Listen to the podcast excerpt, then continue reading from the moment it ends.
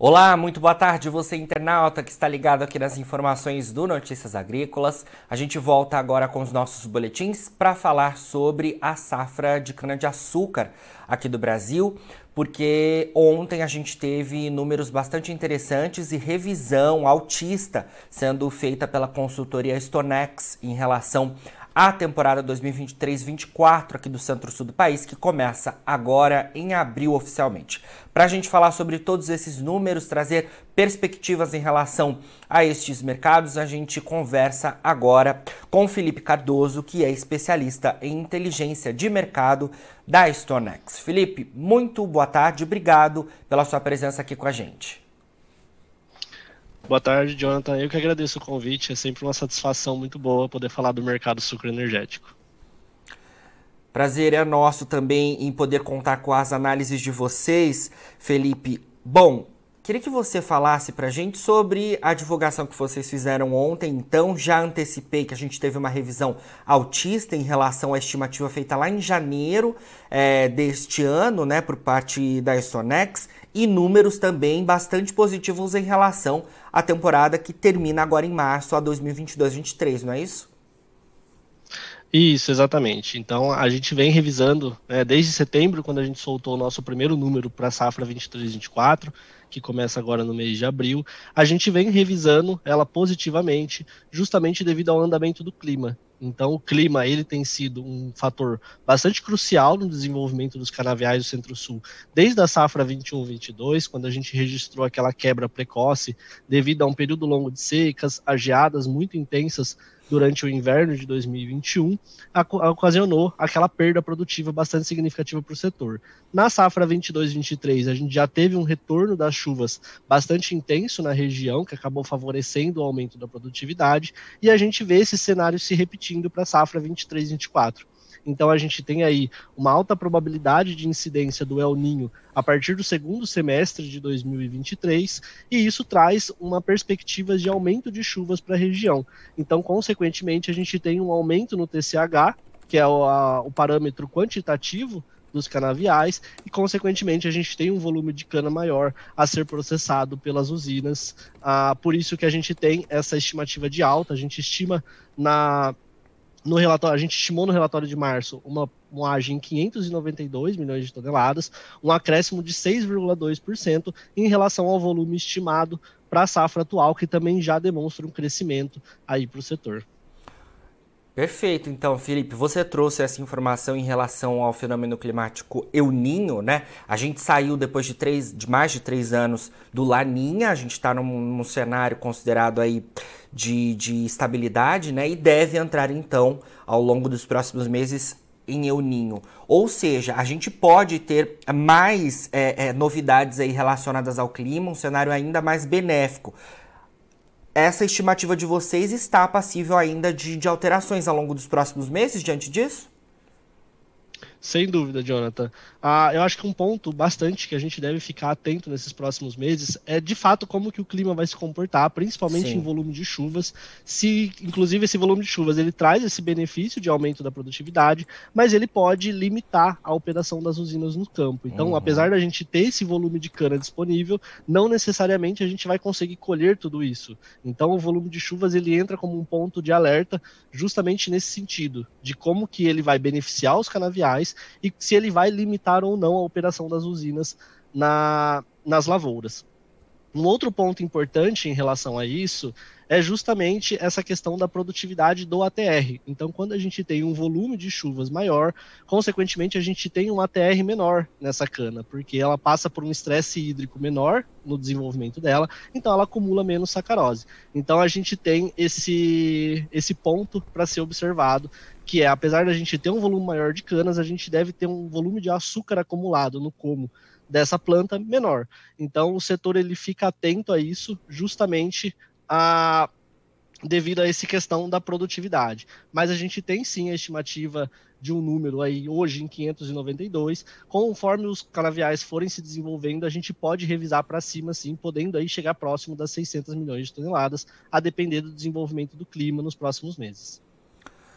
É, Felipe, você é, mencionou né, essa questão relacionada à colheita, né, possivelmente com chuvas, há impacto né, por parte é, da, das unidades produtoras com esse cenário e, e, a gente teve isso sendo visto inclusive nessa temporada atual, né? A gente ainda está na temporada 2022-23 que termina agora no dia 31 de março, então eu vou, vou até levantar isso depois para a gente comentar um pouco sobre isso. E é claro que é importante também atenção para esse cenário de chuva no momento ali em que a gente tiver uma colheita, né? E, e chuva expressiva, né? Há, há possibilidades realmente de impacto. Ainda falando sobre os números então da temporada 2023-24 que vocês divulgaram, é, a gente tem também um dado interessante em relação à área, né? A gente deve ter uma área maior nessa nova temporada, não é isso? Isso, exatamente. Essa área que a gente divulgou, ela é relativa à área de colheita.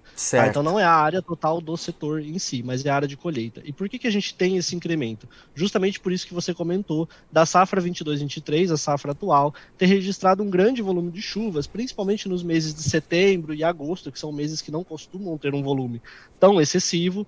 E aí essas áreas que não foram colhidas nesses meses devem ser colhidas no, na próxima safra. Então a usina ela tem é, áreas remanescentes do ciclo atual que vão ser colhidos no próximo ciclo. Então por isso que a gente tem esse incremento de área para a safra 23-24.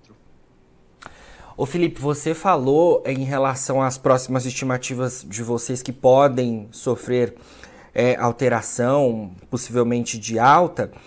Você acredita que a gente pode, talvez lá na próxima temporada, chegar naquele patamar de 600 milhões de toneladas que o setor chegou a ver nos últimos anos? O que, que você acredita?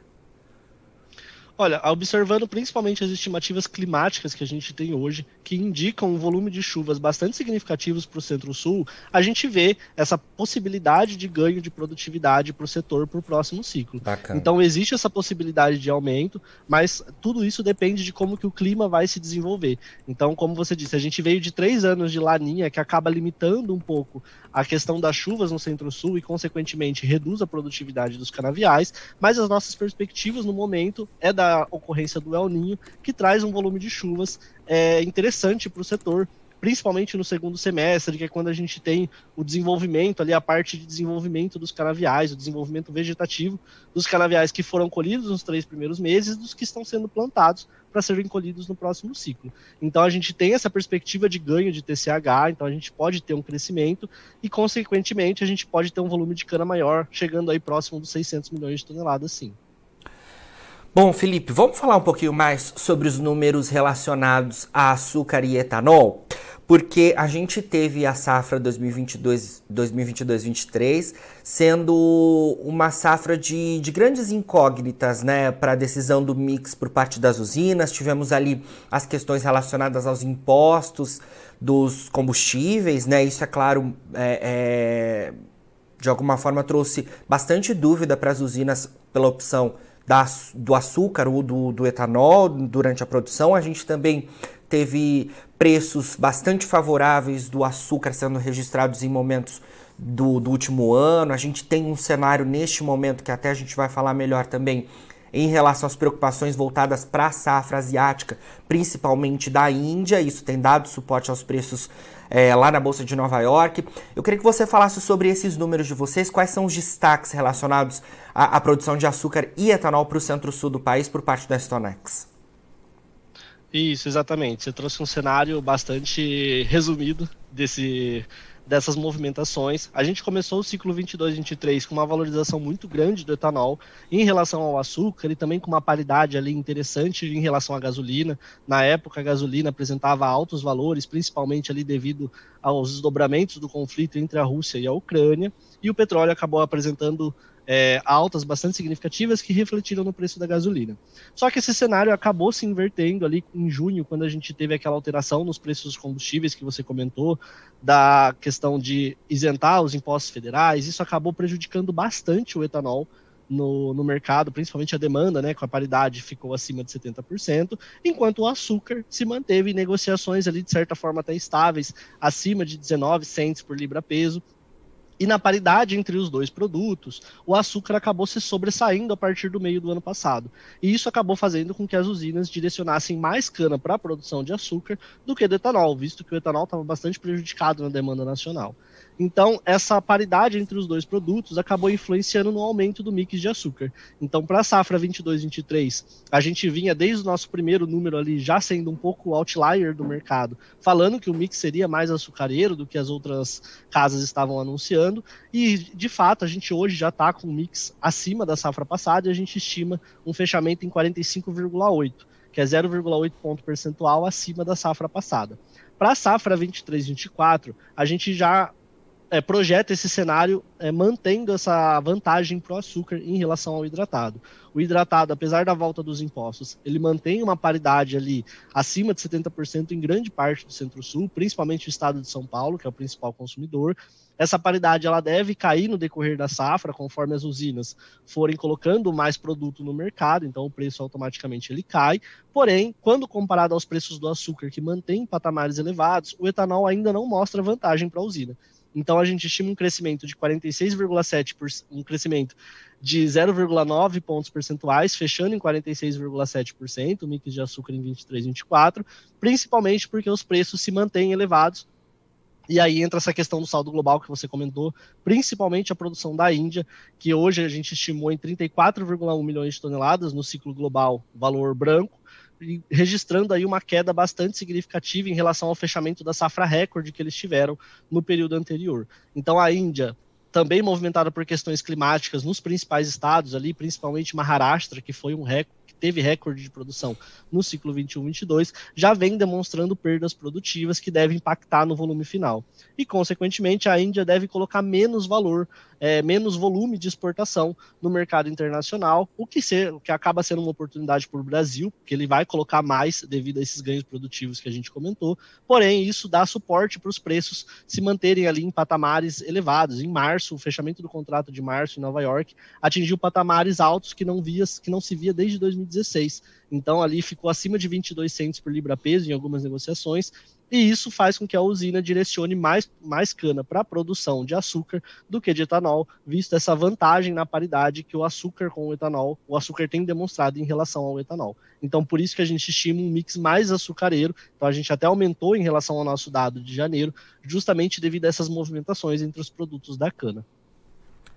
Certo. Felipe, para a gente encerrar, eu disse que, que comentaria sobre isso, né? Sobre as chuvas impactando a colheita em alguns momentos da safra 2022-23. Eu trago isso para saber a sua visão, se isso a gente pode voltar a acontecer nessa temporada 2023-24 e quais as informações atualizadas de momento, se a gente já deve ter usinas iniciando a colheita e moagem da safra 23-24 antecipadamente.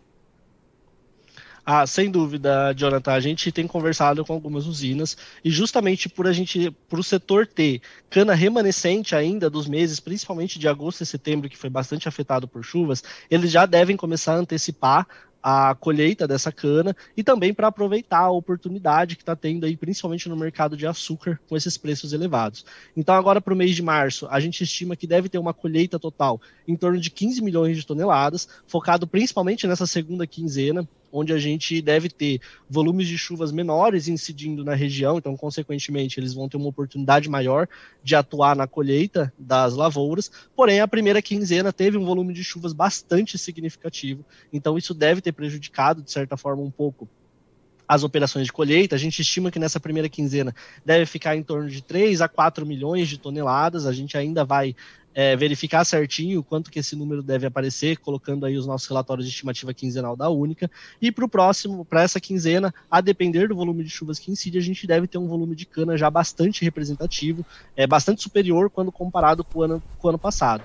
E em relação ao desenvolvimento da safra, com, essas questões das, com as questões das chuvas e do clima em geral, a gente tem que observar principalmente os meses de abril a setembro, que é onde a gente tem o maior volume de cana sendo colhido pelo setor, como que as chuvas podem impactar esse cenário. Então, a gente tendo um volume de chuvas bastante significativo nesses meses, consequentemente, a gente deixa de colher um volume de canas que seria representativo no cenário nacional, principalmente na produção tanto de etanol quanto de açúcar. Então, esses meses são cruciais para a gente entender se a gente alcança essas 592 milhões de toneladas que a gente está estimando hoje, ou se parte dessa cana vai ser colhida somente na safra 24-25. Então, o clima ele segue sendo o principal ponto de alerta para as usinas e para o setor como um todo. Perfeito, Felipe. Olha, obrigado pelas suas informações, viu? Sempre que tiver novidades aí da Stonex, conte com a gente por aqui. Bom trabalho para vocês aí, tá? Muito obrigado, Jonathan. Sempre um prazer estar aqui compartilhando com você das nossas análises. Uma ótima semana para vocês. Boa semana. Bom, conversamos aí então com o Felipe Cardoso, ele trazendo para a gente todas as informações relativas à recente estimativa feita pela consultoria Stonex em relação à safra de cana 2023-24 aqui do Centro-Sul do Brasil. Agora, na finalização dos nossos boletins, você encontra os perfis das nossas redes sociais. Siga a gente por lá para se manter atualizado sobre todas as informações do agronegócio brasileiro. A gente fica por aqui, mas daqui a pouquinho tem mais boletins ao vivo.